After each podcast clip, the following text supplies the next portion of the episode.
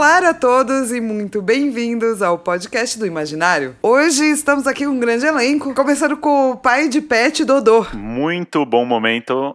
É, vocês, queridos ouvintes do Joy, estavam com a saudade de gravar esse podcast, porque eu sinto que nessa quarentena, né, do ano de 2020, caso a gente tenha outras quarentenas no futuro e você esteja ouvindo isso no futuro, é, eu sinto que é esse momento que a gente mais interage ultimamente, com a coisa triste. Tô muito triste. Bolsonaro, compra a vacina, seu arrombado. Também temos conosco o nosso corretor de, de pronúncias francesas e editor desse podcast, Luiz Roveran. Bonsoir, mon amour, je suis Louis Roveran. oh, eu, tenho, eu tenho uma dúvida. É Luiz Roveran ou é Luiz Roveran? É Roveran. Roveran. É verdade. É Roveran? Roveran é francês, é né? Roveran? Dizem, segundo reza a lenda na minha família, os Roveran é, fugiram de Napoleão pra Itália. Eu acho que não era nobre, não. Acho que era o povo que deu calote mesmo no cara e o cara mandou colar de bonde neles, assim. Vamos passar os Roveran. Mas, mas então se fala Luiz Roveran. Ah, não. Você pode falar até Luiz Robson, se você quiser, né? Tá bom. É, então, o corretor de francês e editor desse podcast, Luiz Robson. Obrigado. E eu, eu, eu tô com o relator Bolsonaro arrombado. Boa. Nossa pessoa com maiores contos e causos de encontros românticos, Romântico. Pedro Oliveira. Palavra forte. né? Bom dia, boa noite, independente do horário que você está ouvindo isso. É, estamos aqui e é, é isso, né? Eu tenho que falar. Bolsonaro vai tomar no cu? Você concorda com Pode ser. O, o relator? Bolsonaro arrombado? Tem que. É, sim, concordo que ele é um arrombado, que ele tem que comprar vacina, que ele tem que. Eu não vou mandar ele tomar no cu, porque tomar no cu é bom. Então eu vou mandar ele descascar um saco de batata. Ai, militou! Boa. É, e por último, na verdade, o apelido dele no nosso Discord é Quintsuni. É por isso que ele é sempre chamado por último, apesar do nome dele ser Denis!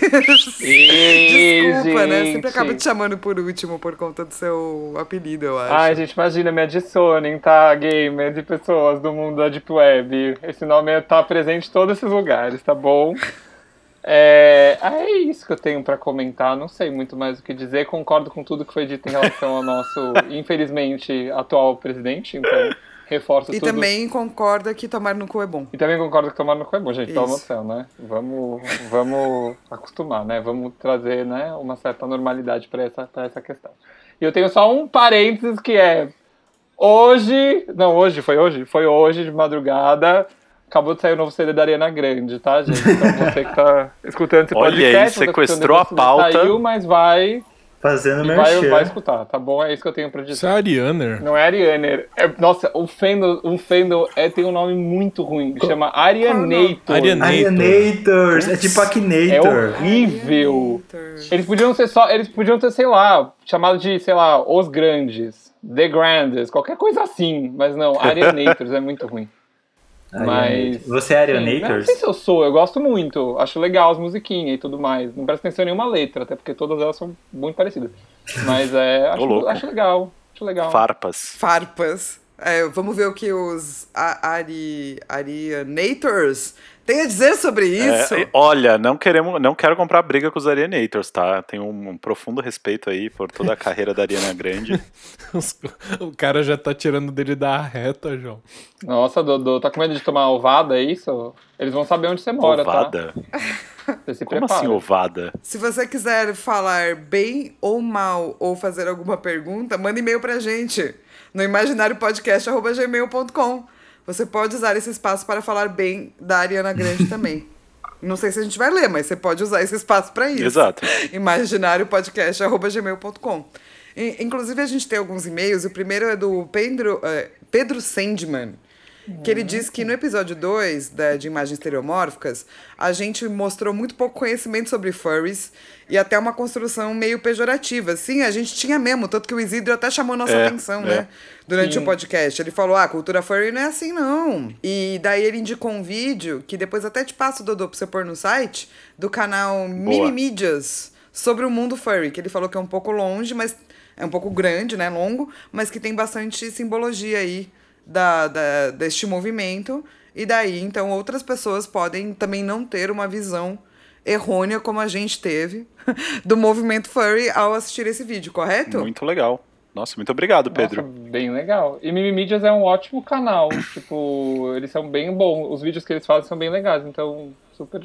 Eu vou recomendar. Eu vou ver esse vídeo, né? Primeiro dos furries. E vou recomendar o canal Mimimídias também. Que acho que é um canal bem interessante aí. Pô, legal ele ter mandado aí pra gente. Não conhecia. Realmente, eu é. lembro daquele episódio, era tipo, a gente não conhecia nada da cultura. Nada, na, Não, zero. A gente só falou, É. Só assim, falou. que a gente estava falando. A gente também tem um e-mail do Ângelo Alves falando sobre uma dúvida que ele teve. Que ele comentou que a gente falou da imagem da pessoa é, que vai perdendo os dentes, que simboliza uma impotência. Então, vamos lá. É, primeiro que tudo que o Duran estudou é sobre alguns contos que falam sobre essa possibilidade de algo acontecer e isso ser simbólico. Por que, que eu tô dizendo isso? Porque a cultura do imaginário, ela não é que nem tradutor de sonho. Então não é do tipo assim, ah, sonhei que estou perdendo os dentes. Ah, isso significa uma perda de potência. Não. É, é mais do tipo, em alguns contos, quando as pessoas vão falar sobre isso, simboliza isso. E o fato de você saber é interessante, porque vai que um dia você resolve escrever uma história sobre algum personagem que vai perder dente, e você fala, eu não vou usar isso como uma perda de potência, vou usar isso como um ganho de potência. Então você está alterando aí as estruturas de uma forma legal. É para usar isso para criar coisas novas mesmo, tá, gente? É, então não é que sempre significa isso. E daí ele falou: e se a pessoa usasse dentes de ouro? Será que isso altera um pouco essa, essa coisa da perda da potência? O que, que vocês acham? Isso é de imagens mordicantes. Se a pessoa que perdeu o dente, ela ganha dente de ouro? É isso? É, se a pessoa colocou dente Eu acho de que ela ouro. ganha potência, né? Porque até o ouro tá- tem muita relação com potência, né? Ele é uma. A, a cor e a, por- a própria ideia do dourado que tá relacionado a, a- aquele diurno mais. É, uraniano. Uraniano, Isso. Fora que ele lança a braba, né, mano? Exato. Mas eu acho que se a gente for pegar essa cultura de a gente colocar ouro na gente, né? Seja cordão de ouro, dente de ouro, ou qualquer coisa assim, é, é, uma, é um símbolo, né, de potência. Sim. As pessoas usam como símbolo de potência para mostrar que elas é, têm algo que representa o quanto elas são ou melhores ou superiores, ou têm mais dinheiro, ou fazem algo muito bem, sabe? Eu acho que a gente tem isso na nossa cultura, assim. É, e se a gente for pensar em imagens mordicantes apenas, se a pessoa resolve, por exemplo, colocar dentes de ouro ou afiar os seus dentes, tipo aquela mina lá do Hunger Games, né? Hum, eu acho que é. É pra simbolizar uma possibilidade de mordida melhor, assim. Então seria uma, uma imagem interiomórfica mais Intimidadora forte, assim. também, talvez, né? É, mas eu acho que é isso. Você pode usar tanto pra mostrar um tipo de potência que também é diurna mais espetacular, como o Pedro estava dizendo, mais uraniano, que a gente vai chegar lá, gente, nessa imagem, ou uma imagem mordicante, se for o caso desse dente de ouro ser ameaçador. Né? Se ele não é ameaçador, ele é espetacular e não mordicante. Mas ambos estariam aí dentro do diurno. Eu tô, tô pensando aqui, talvez fazendo um paralelo com a Nebula lá do Avengers, né? É Nebula, né? A filha do Thanos, irmã da Gamora. Isso. Que ela ro- que rola um pouco disso também, né? Que ela fica substituindo as partes do corpo dela pra ela tentar ficar um- mais forte que a Gamora. Então, acho que daria pra fazer um paralelo disso de que você, você poderia colocar essas perdas de potência, né? De tipo, pô, sei lá, a mina perde um braço, só que ela vai e bota um braço biônico muito mais forte. Ela tá fazendo, ela tá tirando um pouco da potência dela e trocando alguma outra coisa pra aumentar essa essa força é, se, se, se colocar mais forte. Então acho que acho que acho que tá certo aí o, o nosso o nosso colega aí, Ângelo, na, em associar isso como ganho de potência. Mas aí eu acho que o ouro propriamente dito, né, ele também associa com isso que o Pedro falou de uraniano, de símbolo de poder e tal. Então ganha bônus pela, pelo estilo. Bônus pelo estilo. É, a Roberta Garcia, ela mandou um e-mail com algumas considerações, algumas perguntas, assim. A primeira coisa que ela queria falar é que no episódio dos cavalos, é, ela estava querendo falar sobre cores, né? Tá. E a gente tem uma mudança de perspectiva de cor mesmo. Por exemplo, o branco, ele é considerado cor de luto para alguns países na Ásia. E a cor verde também tem uma recepção biológica na nossa forma de agir. É, tá meio que cravada na nossa, no nosso instinto por conta de rejeitar os vegetais. É, a gente tem esse mecanismo de sobrevivência, ela diz, né, enquanto criatura biológica, porque o verde pode ser venenoso, Ah, pode ser ruim. Então, tipo, filhotes de macacos criados em cativeiro reagem com medo a cobras, mesmo que nunca tenham visto uma cobra na vida. Então, acho que ela queria trazer um pouco dessa questão de que algumas cores são culturais e outras, na verdade, a gente tem uma reação instintiva para isso, assim. E a dela também falou um pouco do, do, do roxo como uma cor alienígena. A gente vai falar do roxo, na verdade, na, no noturno. E ele tem um monte de outras possibilidades que depois eu conto pra você, é, Roberta. Mas sim, eu acho que algumas coisas são associadas não necessariamente à cultura, mas podem se tornar culturais, né? Porque o verde talvez seja, sei lá, alguma coisa para algum tipo de cultura aí. É, E ela também queria comentar que na cidade dela, Volta Redonda, o símbolo da prefeitura são ciclopes. Nossa, gente, que isso?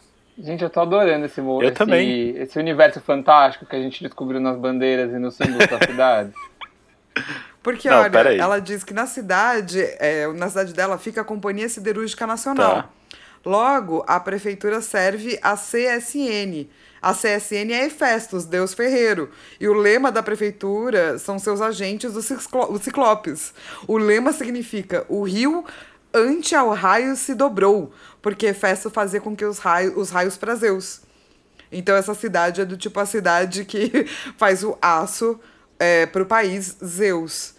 É, Sorocaba não, é, é, não está só nas inspirações mitológicas. Será que é por Sorocaba isso aí. que o escudo do Volta Redonda Futebol Clube, o grande voltaço, é um conjunto de raios, assim, um disparando pra cada lado, assim? Deve ser. É. Aliás, um abraço pro Voltaço, uma das grandes surpresas do Campeonato Carioca.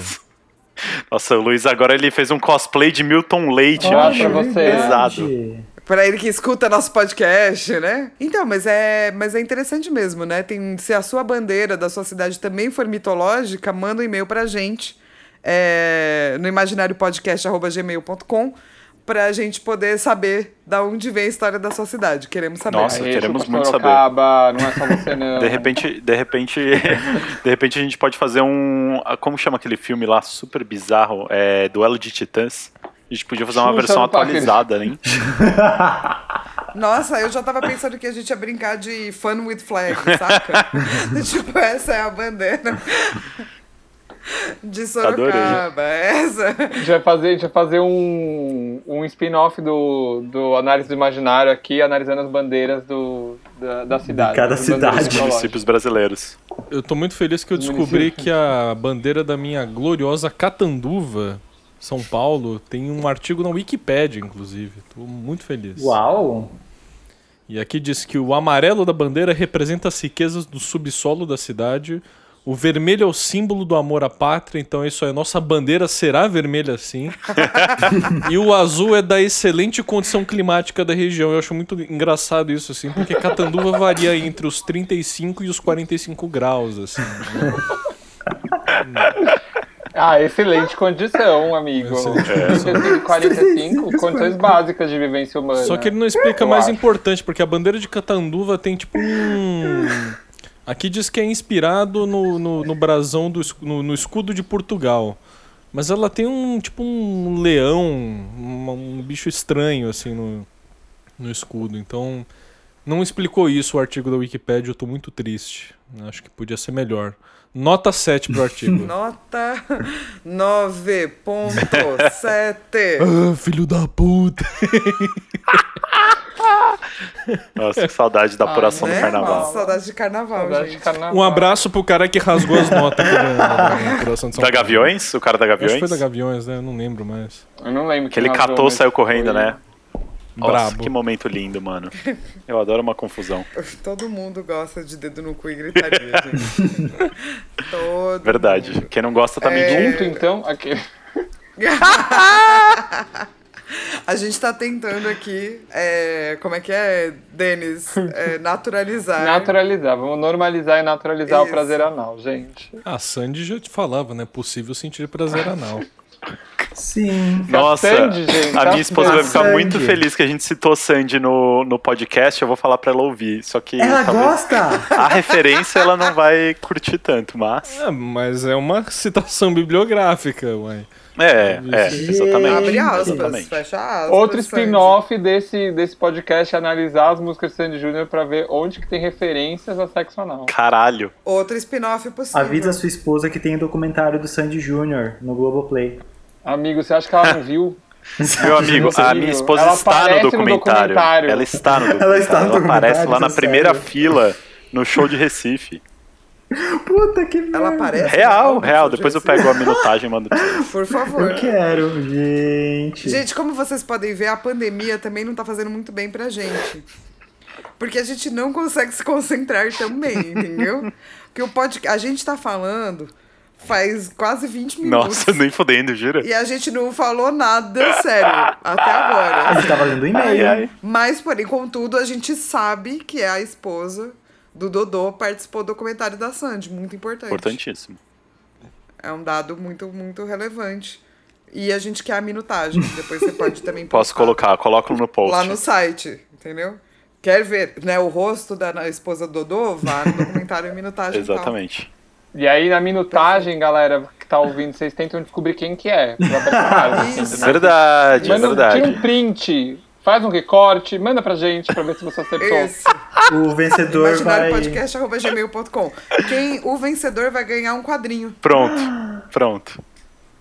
Eu tô Olha. falando sério. O vencedor, a pessoa que mandar e-mail e determinar corretamente quem é a esposa Ai, do caralho. Dodô naquela minutagem vai ganhar é, o. É, assim, pode ser assim, não sou eu que escrever, mas se quiser a gente assina também. É, do Paper Girls, o primeiro volume de Paper Girls da editora Devir. Eu faço questão de enviar por correio. E isso é, gente, isso é o quê? É um prêmio pra quem conseguir aguentar 20 minutos da gente falando sobre coisas totalmente diversas. Parabéns, você que ficou até agora no podcast. Você vai conseguir participar dessa promoção. A gente via fazer um podcast chamado Bastidores do Joy, que são todas as nossas piadas internas explicadas, assim, aos poucos. E daí a gente faz uns spin-offzinhos do tipo assim, vai Pedro, conta quem você é. Daí o Pedro começa a falar sobre ele, Não. entendeu? Daí é tipo, vai deles, conta quem você é.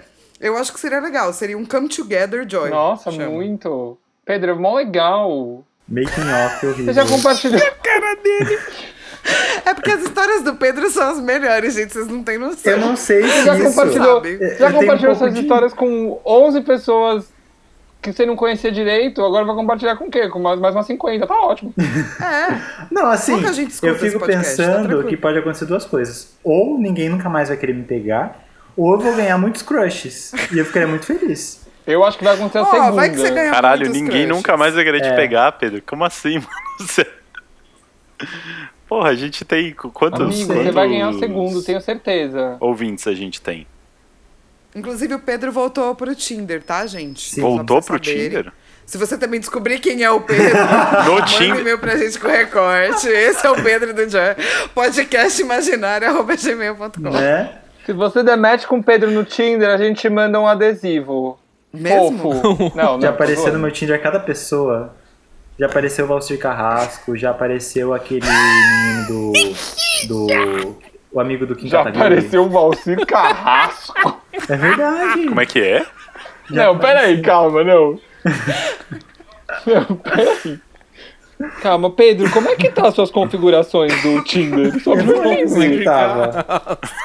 Mas isso faz tempo. Pedro, Valcir Carrasco tem 68 anos. Triste que a minha internet deu uma travada bem na hora que o Pedro falou que deu match com Não, o não Kim foi Kim Kataguiri. Kataguiri. Guiri. É o amigo dele, o Fernando Holiday. Ô, Fernando mano, o Holiday. Pedro deu match com o Eduardo Bolsonaro, mano. Você deixou o, o- aquele, o intervalo de idade até mais de 70? Eu nem sei se tem isso no Tinder. Tem mais de 100. Ô, mano, rapidão, rapidão. E o livro lá que a gente tá lendo, mano? Mó fita, né? Falando em mais de 70, vamos lá. Vamos Então, lá. gente, só, só pra vocês saberem. Não, esses foram os e-mails. Tá bom já de e-mail. Mas pra vocês saberem, você que tá escutando, o Joy é assim. As nossas reuniões são assim. O podcast que você ouviu até agora é mentiroso. É, porque, na verdade, as nossas reuniões são daí pra baixo, entendeu? É. As, as- a gente fala e a gente mistura com histórias das nossas vidas. Então vamos lá. Vamos colocar ordem nessa casa. A gente estava falando de uma coisa horrível, que são imagens é, nictomórficas, imagens de medo, imagens que não trazem a felicidade no coração que as histórias do Pedro trazem. É, é só para vocês entenderem qual é a diferença abissal aí da, É da- do, do, do tom que a gente vai fazer agora. E a gente começa com. A gente começou falando da questão da água mortuária.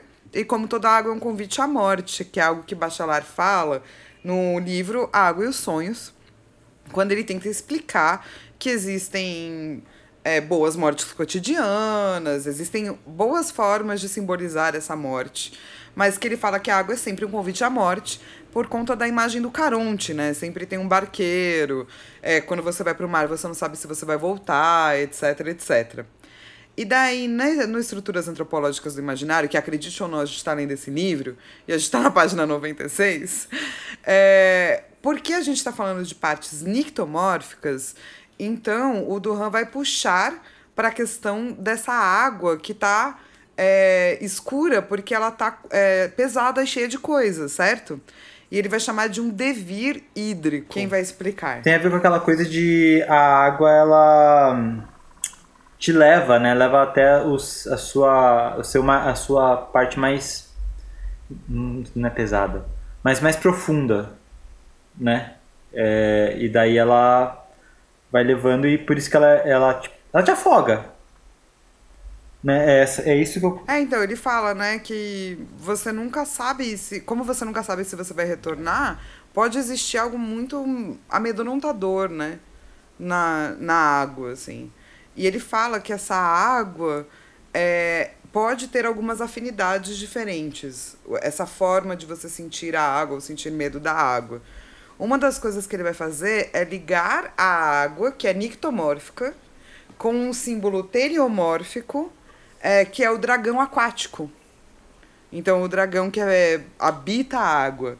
E o dragão pode ser um símbolo teriomórfico, por conta das garras e tal e tal, apesar dele parecer bastante no sintético. Quando chegar no sintético, a gente fala mais sobre ele.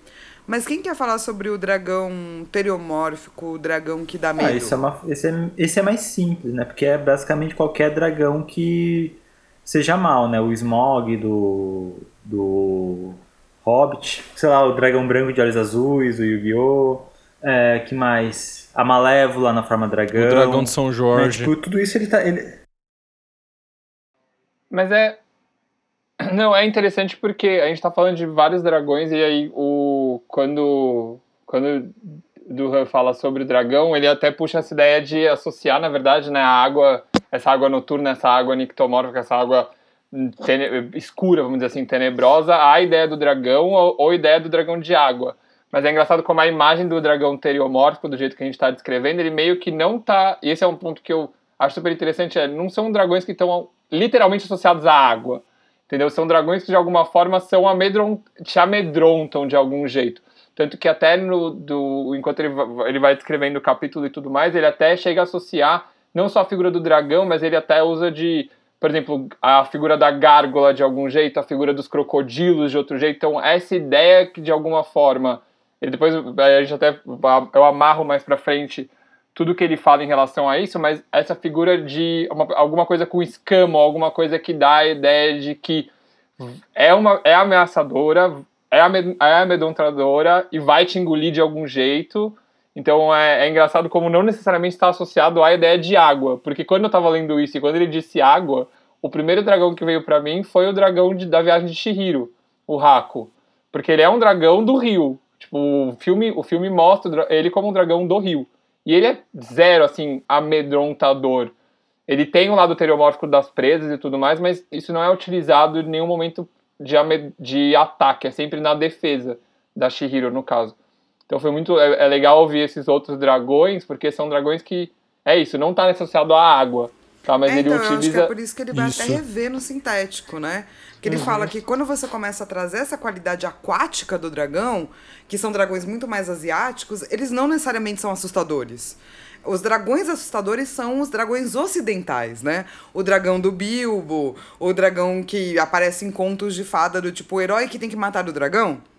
Isso não é tão comum, né? Na Ásia. O dragãozão do, do Game of Thrones lá, tocando fogo nos campineiros lá, coitado. Campineiro não, camponês. Campineiro é quem nasce em Campinas. Imagina Faz esse isso. crossover. Eu tenho que me formar ainda, bicho. Já pensou se a bandeira de Campinas tem um dragão? Nossa, daí é crossover na certa. É, crossover. Exatamente. Um dragão com três cabeças vermelhas. Então eu acho que é, é muito mais. Ele, ele tá trazendo essa imagem de algo escamoso que pode sair da água. E se você não consegue olhar a água, é, pode ser que tenha algo ali é, para te puxar e te pegar, né? Então, por isso que ele vai falar do crocodilo e dessas outras possibilidades, assim. Eu tenho uma amiga que tem muito medo de água.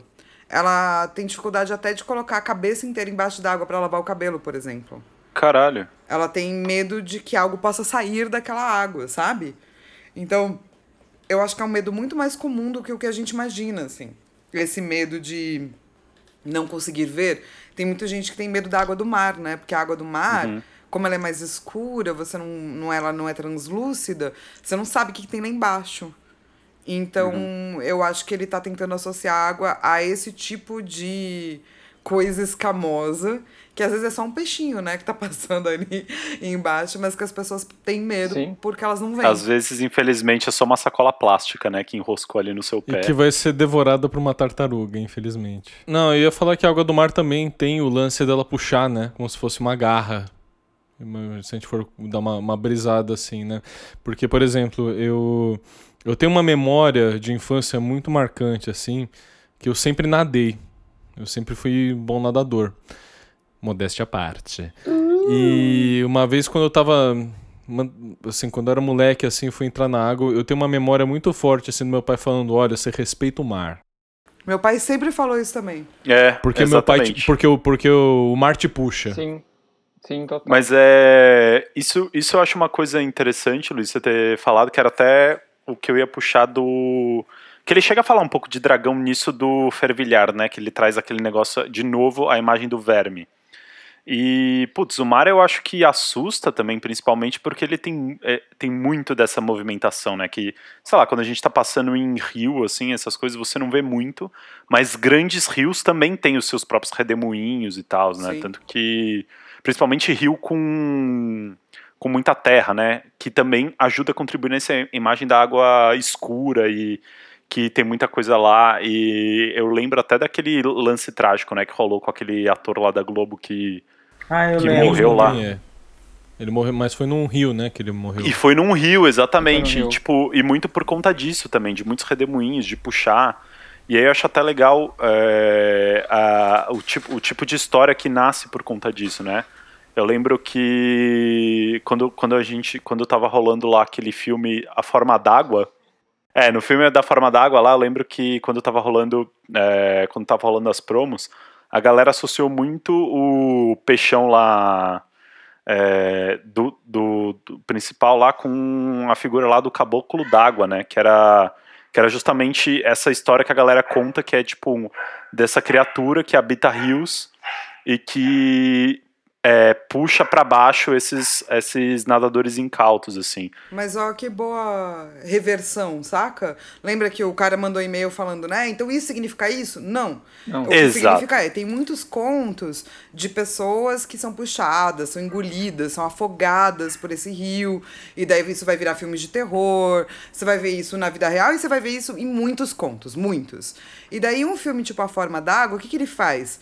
Ele pega essa noção da água escura, ele pega essa figura que tem escamas, né? Que poderia lembrar a gente de um crocodilo e algo assim. E ele conta uma história de amor, de um convite Perfeito, é a outro tipo de vida. E se vocês viram, desculpa spoilers, no final a mulher vai para baixo d'água, ela tem que morrer como humana para ela poder continuar existindo. Então a água continua sendo um convite à morte. Mas no caso dela é uma boa morte. É, É. algo que ela queria, existe um renascimento. Então essas imagens elas não são estáticas. Elas realmente mudam na cultura, elas têm que mudar a maneira como a gente vê as coisas e também a maneira como a gente avalia. Então, se você olhar para a forma d'água, depois de ter lido muitas coisas sobre água e água escura e afogamento, você vai ver quão interessante é quando você utiliza o tropo de uma outra forma, né? Tem um jogo É que faz isso legal. de um jeito muito inteligente, né? Corrija se eu estiver errado, mas se eu não me engano, o Zelda Link to the Past fazia isso, né? Que ele tinha uns redemoinhos na, na água. E alguns realmente te pegavam e te davam dano, mas tinha alguns que se você entrasse ele meio que servia como um teleporte, né? Ele te mandava pra um outro lugar. É, meio que Sim. usava isso de uma forma interativa. Sim, as fases de água, né?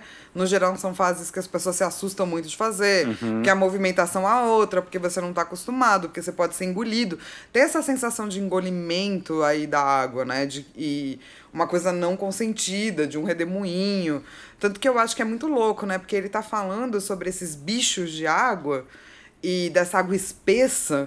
E daí, logo depois, é, na página 98, ele vai trazer as, as lágrimas como uma coisa equiparada. Porque ele vai falar que as lágrimas, elas podem ter esse papel das pessoas se afogarem em lágrimas. Também é uma forma de você se sentir é, sem potência, né? De você sentir que você perdeu coisas, de você se deixar levar por um tipo de sofrimento. E eu acho muito interessante esse paralelo e tá tão próximo assim, sabe? Tipo, engolimento, água espessa, esfinge dragão, É, lágrimas. e eu acho bem interessante que ele, ele faz um paralelo com o afogamento da Ofélia no Hamlet, né? Uhum. Que ele traz até uma frase do, se não me engano, é do Laércio, né? Na, Laerte, como que é? é Laertes. é, já tens demasiada água, pobre Ofélia, por isso retenho as lágrimas, né? Ele faz uma ponte muito interessante, assim, né? Porque ele pega é, a água que puxa, né? E faz um, um- um paralelo com a lágrima, né? Eu acho muito poético, assim, como o Shakespeare coloca isso. Muito bonito. Ô, ô Luiz, você me lembrou agora de um, de um- trecho lá do Duna, né? Que. Que quando. é, porra, não é spoiler, né, mano? O livro tem quantos mil anos? né? Não, não, não, Não, e, pode falar. e, e se for spoiler do filme, melhor ainda, né? Porque ninguém merece... A gente tá estudando narrativa, sacou? É, As coisas a gente tem que poder falar de Tem narrativas. Com todo Beleza, respeito ao David desapegar. Lynch, mas puta que pariu, né? Não, mas tem, um, tem uma parte muito legal de Duna que ele fala justamente dessas lágrimas, né? Porque Duna se passa naquele num país, num planeta que o, a, a água é um recurso extremamente escasso, tanto que ela vira moeda e tal, e indicador de riqueza. E aí quando o personagem principal ele tá lá, ele luta contra um cara lá da tribo, e aí ele mata esse cara.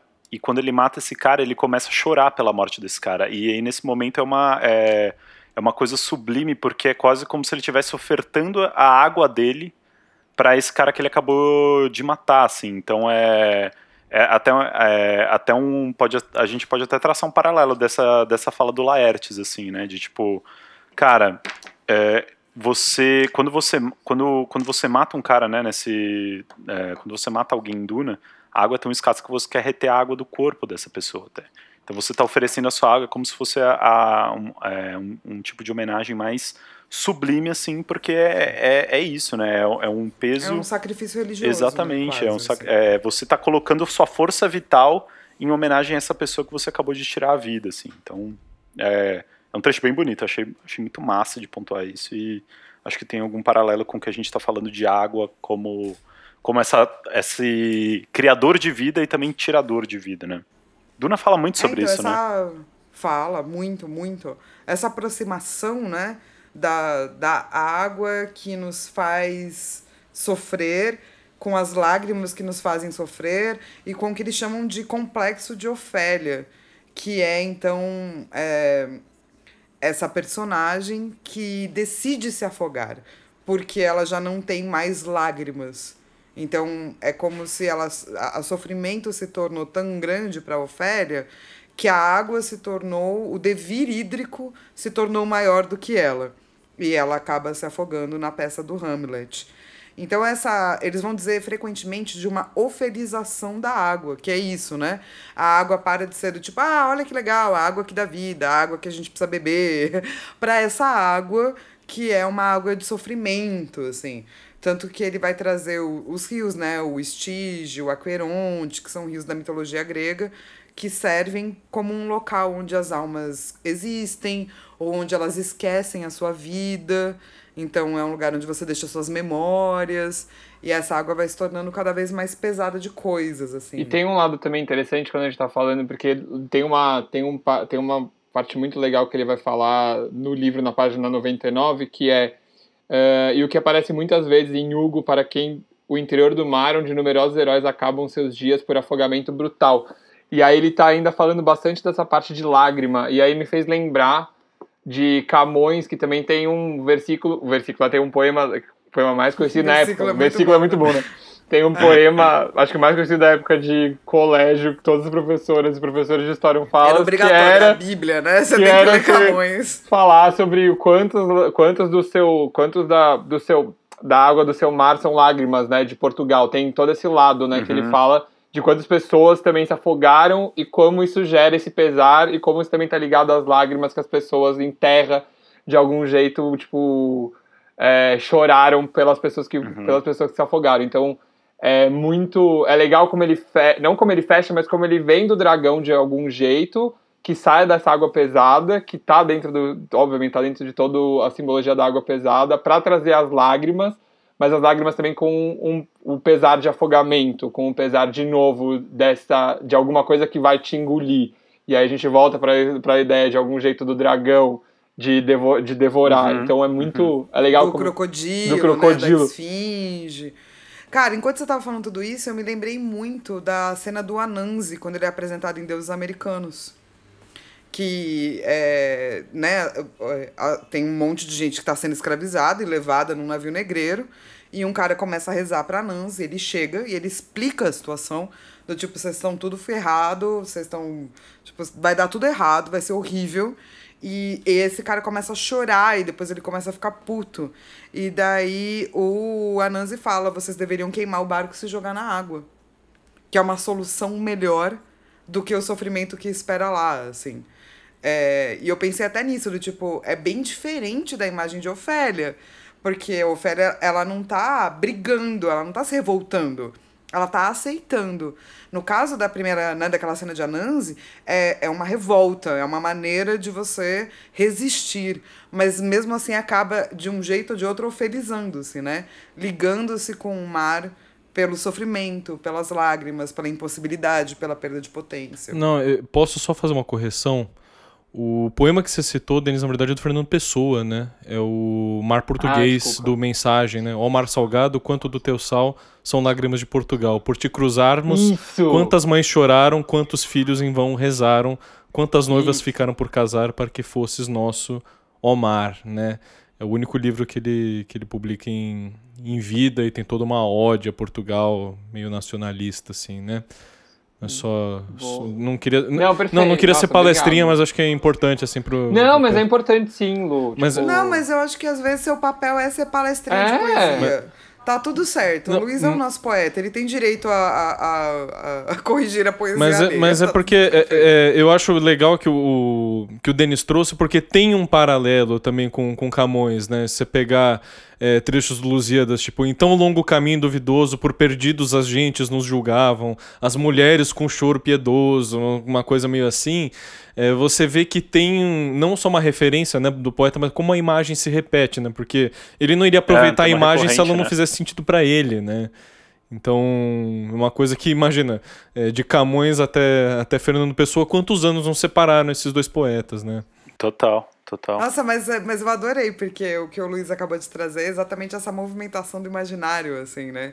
Como, na verdade, essas coisas podem ser lidas por esses dois autores. Então, a nossa tradução de imaginário é colocar eles como a mesma pessoa, assim.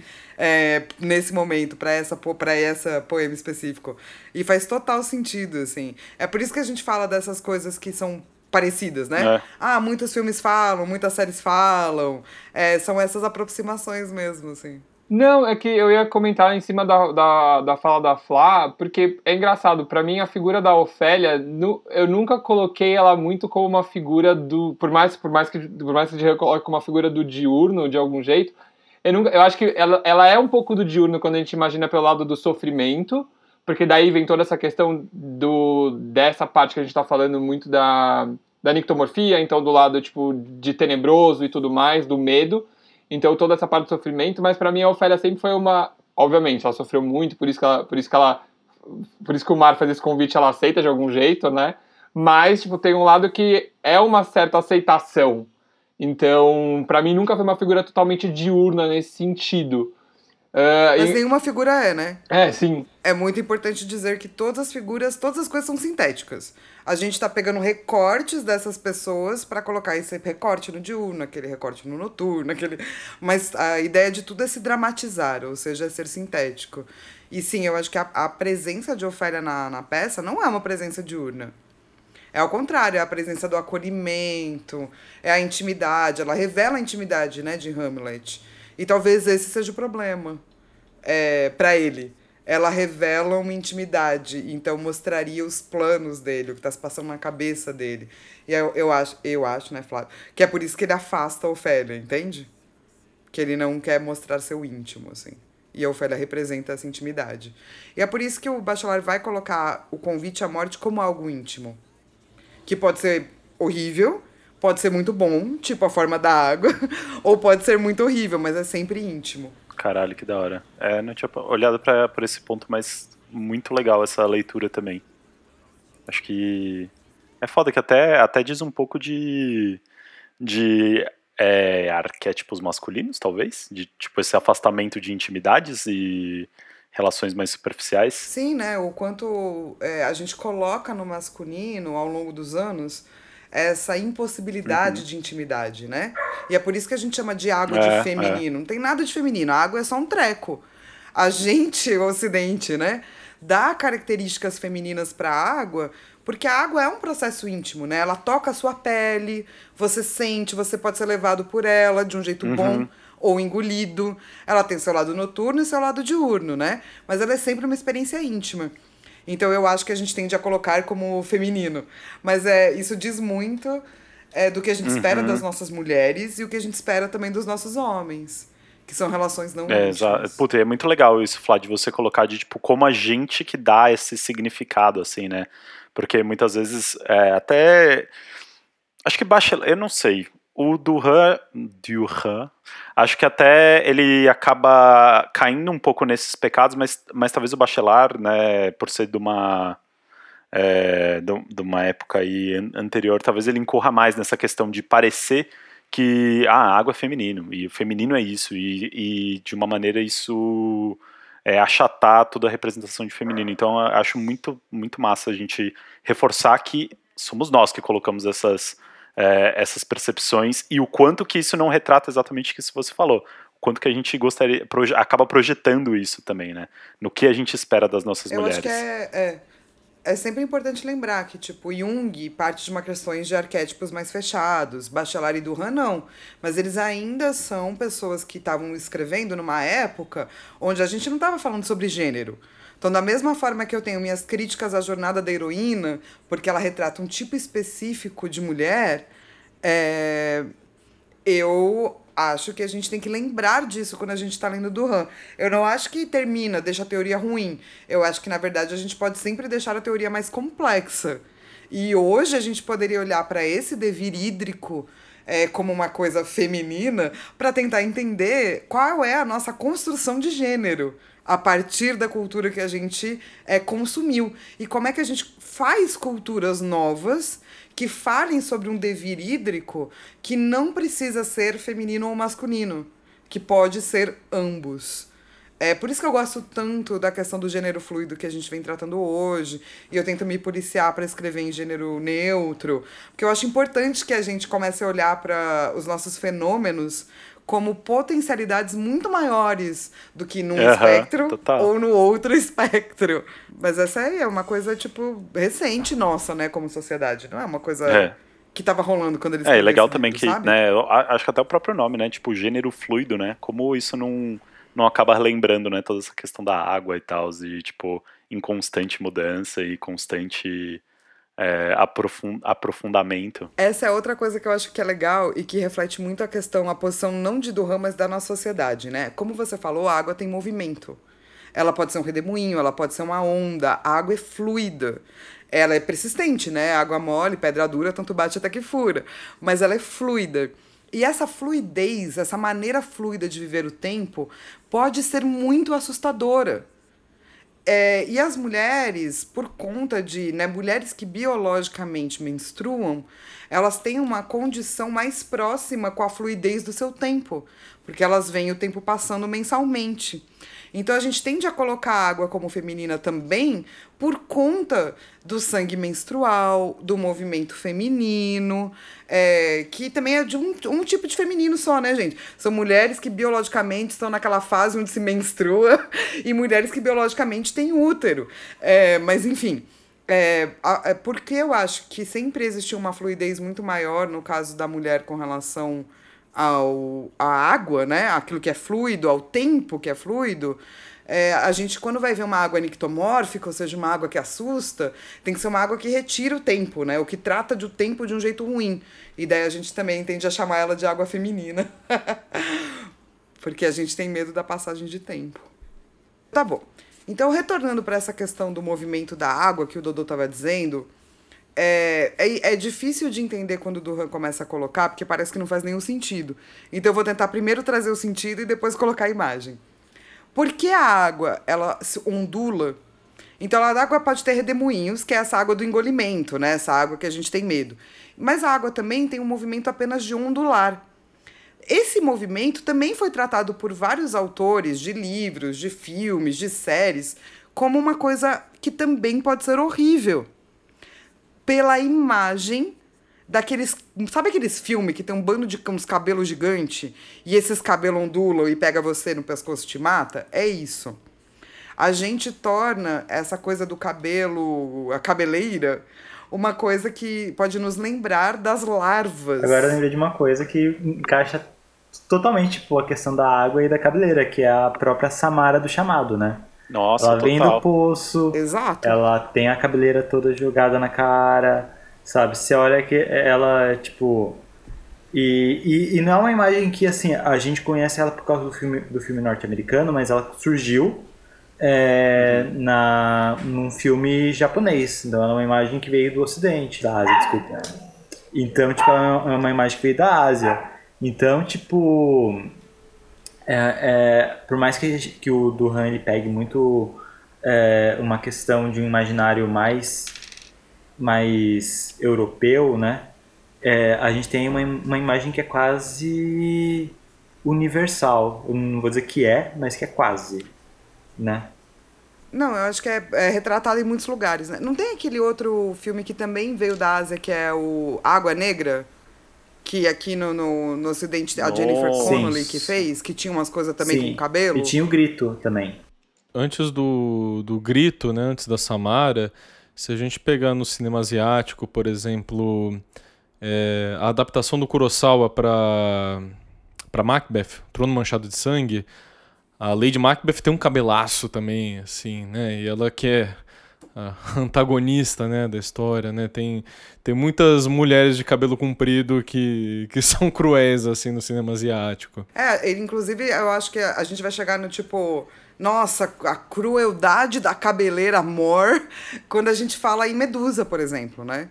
Que o cabelo ainda pode virar outra coisa. Então, o cabelo é serpente, o cabelo é, é algo mais animado ainda, né? Porque o grande lance da tanto, cabeleira, né? isso, é que ela é agitada, exato. E ela- ela e tem tá- movimento. E esse movimento. Não, e ela tá sempre Oi? muito relacionada ao feminino, né? Porque, assim, mesmo quando ela não é do mal, eu lembro muito de uma passagem. Na verdade, eu lembrei de duas coisas. O primeiro foi um filme que eu vi hoje, que uma das personagens femininas tinha um cabelo muito, muito grande. E uma passagem de Sailor Moon, que não sei o que, que ela faz, que ela, ela, ela meio que acorda os poderes dela pela primeira vez. É, é isso que acontece. Ela acorda poder- os poderes dela como princesa da lua pela primeira vez e o cabelo dela cresce. Sabe? Tipo, do nada. Tipo, ela, ela realmente fala, tipo, gente, o cabelo, porque tá, tá gigante. É, então, é, essa já é, tipo, como se a gente for ver, né, Uhum. de novo, uma maneira de usar o tropo de uma forma diferente. De uma forma diferente. Que não é nictomórfico, mas ainda é diurno, Uhum, né? exato. Ela está ganhando potência. A mesma coisa pra Xirra, né? A Dora e a Xirra. Que ela ganha aquela cabeleira. E como o Dodô estava colocando dessa questão da intimidade, especialmente da intimidade para homens e tal, é, na página 99, o Duran vai dizer: a onda é a animação íntima da água. E é por isso que a gente acaba ligando isso com o feminino. Uhum. É, a gente poderia ter personagens masculinos de cabelão, entendeu? Mas você não tem, tipo, o arqueiro que pega o arco e ganha um mega afro, entende? Isso não acontece. Isso tende a acontecer com personagens femininas, por conta dessa questão da intimidade. É, se vocês já pararam na praia pra só olhar as ondas vindo, é, uma, é uma relação muito íntima, né? Que você acaba tendo com a praia. Muita gente volta pra isso. É, "Ah, eu queria meio hipnótico, né? ondas." É um momento de meditação, de reflexão, então um momento de olhar pra dentro. Hipnótico, um momento de intimidade. Então eu acho que esse, essa coisa do, da possibilidade de não intimidade masculina é que coloca então a onda como Sim, feminina. isso é, também é muito comum nos animes de garota mágica, porque eu tava lembrando assim, tem vários, mas o mais recente que eu tava vendo, uma das personagens ela era uma garota que ela era ela se vestia como homem, né? Mas quando ela ganhava poderes e virava uma garota mágica em si, ela ganhava um cabelão, tipo duas xuxinhas, o cabelo dela crescia na, na hora da transformação e ela ganhava um cabelão, tipo é, exatamente, é a ganho de potência e relacionada ao feminino, né? Pra ela ficar mais feminina, porque ela ela tinha uma, uma faceta mais masculina e quando ela se transforma, ela ganha uma faceta mais feminina. Tipo, é bem isso. As mulheres com cabelão. Acho que só o. Não, tem uma imagem, tem uma imagem. Não, eu queria falar que só o Pode falar. Sansão, né? Que, é- que é o homem do cabelão. Só o Sansão. Que tem mais essa imagem do. do mas aí é, é engraçado, porque é uma potência associada à força. Não sei, eu não, eu não lembro muito, não sei se é uma, só uma, não é uma força destrutiva na, no máximo dela, mas é associada a uma força e quase que é o, é, é, o- é o, se eu não me engano, é um rei. Então, uma pessoa que vai liderar alguma coisa. Então, todo, tem todo, tem todo um, uma narrativa, na verdade, uma simbologia em torno dele que se a gente fosse analisar, distanciaria ele dessa imagem específica que a gente está falando, que acaba sendo associado à imagem mais do Feminina, feminino né? das mulheres. Tanto que quando estava falando, a falou de Medusa, eu lembrei da Sedusa, que é uma personagem de menina superpoderosa, que é, assim, é a junção de tudo, porque ela é tem essa ideia de ser medusa de algum jeito, né? Porque ela usa cabelo dela como se fosse cobras pra enrolar as pessoas. Então tem todo esse movimento. Uma coisa que eu gosto que o, o Jean vai falar no livro, que ele fala que a ideia da cabeleira não é pela forma da cabeleira, então por ser só um cabelo escorrido e tudo mais, mas sim pelo movimento que ela cria. Então toda essa ideia de, on- de ondulação, toda essa ideia de, de envolver alguma coisa, que, que pode se assemelhar à ideia de serpente e tudo mais. Então, tipo, ficou muito, ficou muito forte essa imagem da Sedusa na, na minha cabeça, porque eu falei, putz, tá aí acho que um pouco do que ele traz com a ideia de ondulação, com a ideia do feminino, de por que que tá associado ao feminino, porque de algum jeito é tenebroso, por que enrola, por que puxa, por que que chama de algum jeito para a morte, ou chama, ou faz esse convite para intimidade, se a gente for colocar também na utilizando a linguagem que a gente estava um pouco falando aqui no E podcast. a Sedusa, eu lembrei agora de um episódio em que, ela, em que ela, as meninas poderosas elas cortam o cabelo dela, né? Tipo, e deixam ela sem cabelo. E daí depois, pra, pra, pra se vingar, ela precisa pegar um artefato mágico da Medusa pra fazer crescer cabelo nela pra ela conseguir vencer as meninas poderosas. É, então, né? É isso. Tem o. Mas eu entendi o que, que o Denis estava querendo falar lá no começo, né? O Sansão, ele é uma imagem do diurno é, uraniana. O cabelo não é nictomórfico. Então é um cabelo bom. A gente tá falando da cabeleira feminina como algo ruim, dá medo, é ruim, estrangula, passa mal, mata pessoas, petrifica e tal, né? Mas é essa coisa da, da, da gente falar da intimidade em conflito, né? Do tipo, do medo da intimidade, da impossibilidade da intimidade.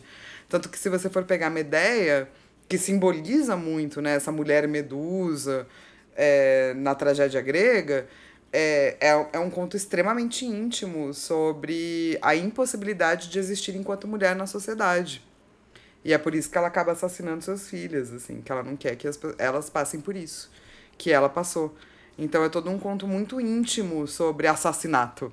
É muito interessante, assim, é, de ver todos esses paralelos meio juntos, assim. Super recomendo dar uma lida em Medeia. Então, gente, a gente decidiu que a gente não vai dar dicas finais, porque a gente gasta mó cota, porque a gente fica mó fe- feliz dando as nossas dicas, e a gente come mó tempo do podcast. Então, a gente vai deixar as dicas para as que estão no meio. Tudo que a gente falou é dica nossa, para também a gente ter mais tempo de discussão e também mais tempo para tirar sarro dos e-mails. É, não porque vocês mandarem mesmo, é porque a gente sarro da gente, é um sarro interno. A gente tira sarro da gente mesmo. E então, se você quiser mandar uma dúvida, conversar com a gente, você manda e-mail no imaginariopodcast.gmail.com.